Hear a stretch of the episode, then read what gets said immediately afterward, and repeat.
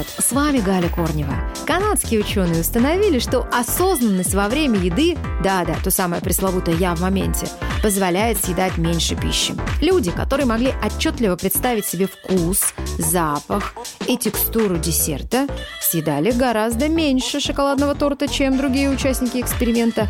А во время этого эксперимента людям предложили шоколадный торт с различными характеристиками. В первом случае он описывался как десерт с ароматом жареного кофе, меда и ванили и привкусом ежевики. А другим людям сказали – ну вот вам просто шоколадный торт.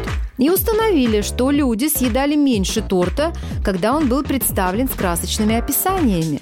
То есть человек уже начинал чувствовать насыщение, когда читал вот этот самый аромат жареного кофе, мед, ваниль и так далее.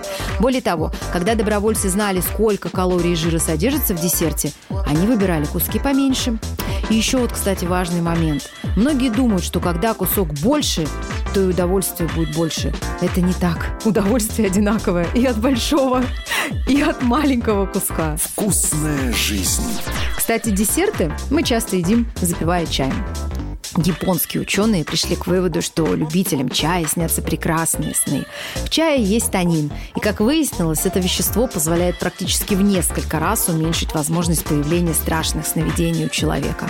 А зеленый чай положительно сказывается на здоровье мужчин, делая их умнее и собраннее. Только одна чашка зеленого чая снизила усталость мужчин и повысила их умственную работоспособность при выполнении заданных тестов. Представляете, какой результат будет после, например, двух чашек зеленого чая. Ну а кроме того, чай снижает риск развития различных заболеваний. На сегодня это все. Ваша Галя Корнева.